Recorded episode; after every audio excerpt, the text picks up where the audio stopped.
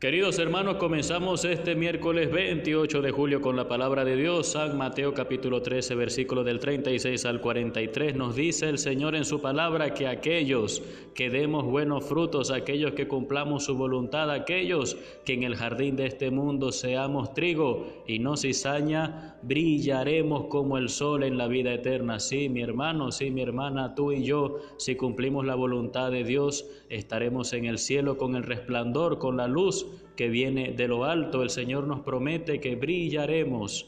Pero eso, mi hermano, es en la otra vida. En esta vida nosotros no debemos buscar brillar, porque el que brilla quiere destacar, quiere sobresalir, y no es eso lo que el Señor nos enseña. En esta vida nosotros tenemos que iluminar. El que ilumina es un servidor. El que ilumina tiene luz, pero no la tiene para sí mismo sino que la tiene para los demás, para ayudar a que nadie se extravíe, a que todos conozcan el camino del Señor. Por eso, hermanos, vamos a pedirle hoy al Señor que nos dé esa humildad, que si en nosotros hay sabiduría, que si en nosotros hay dones, hay virtudes, hay talentos, que no sean para nuestra autopromoción, sino que sea para que los demás puedan ver en nosotros un reflejo del amor misericordioso y transformador de Jesucristo nuestro Señor.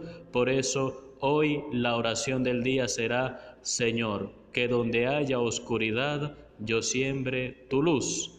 Señor, que donde haya oscuridad, yo siembre tu luz. Así, hermanos, seremos testigos de una luz indeficiente, de una luz que no terminará nunca, que es la de Jesucristo el Señor. Que Él te bendiga en el nombre del Padre y del Hijo y del Espíritu Santo. Soy el Padre Renzo Gotera, desde la parroquia San Felipe Neri.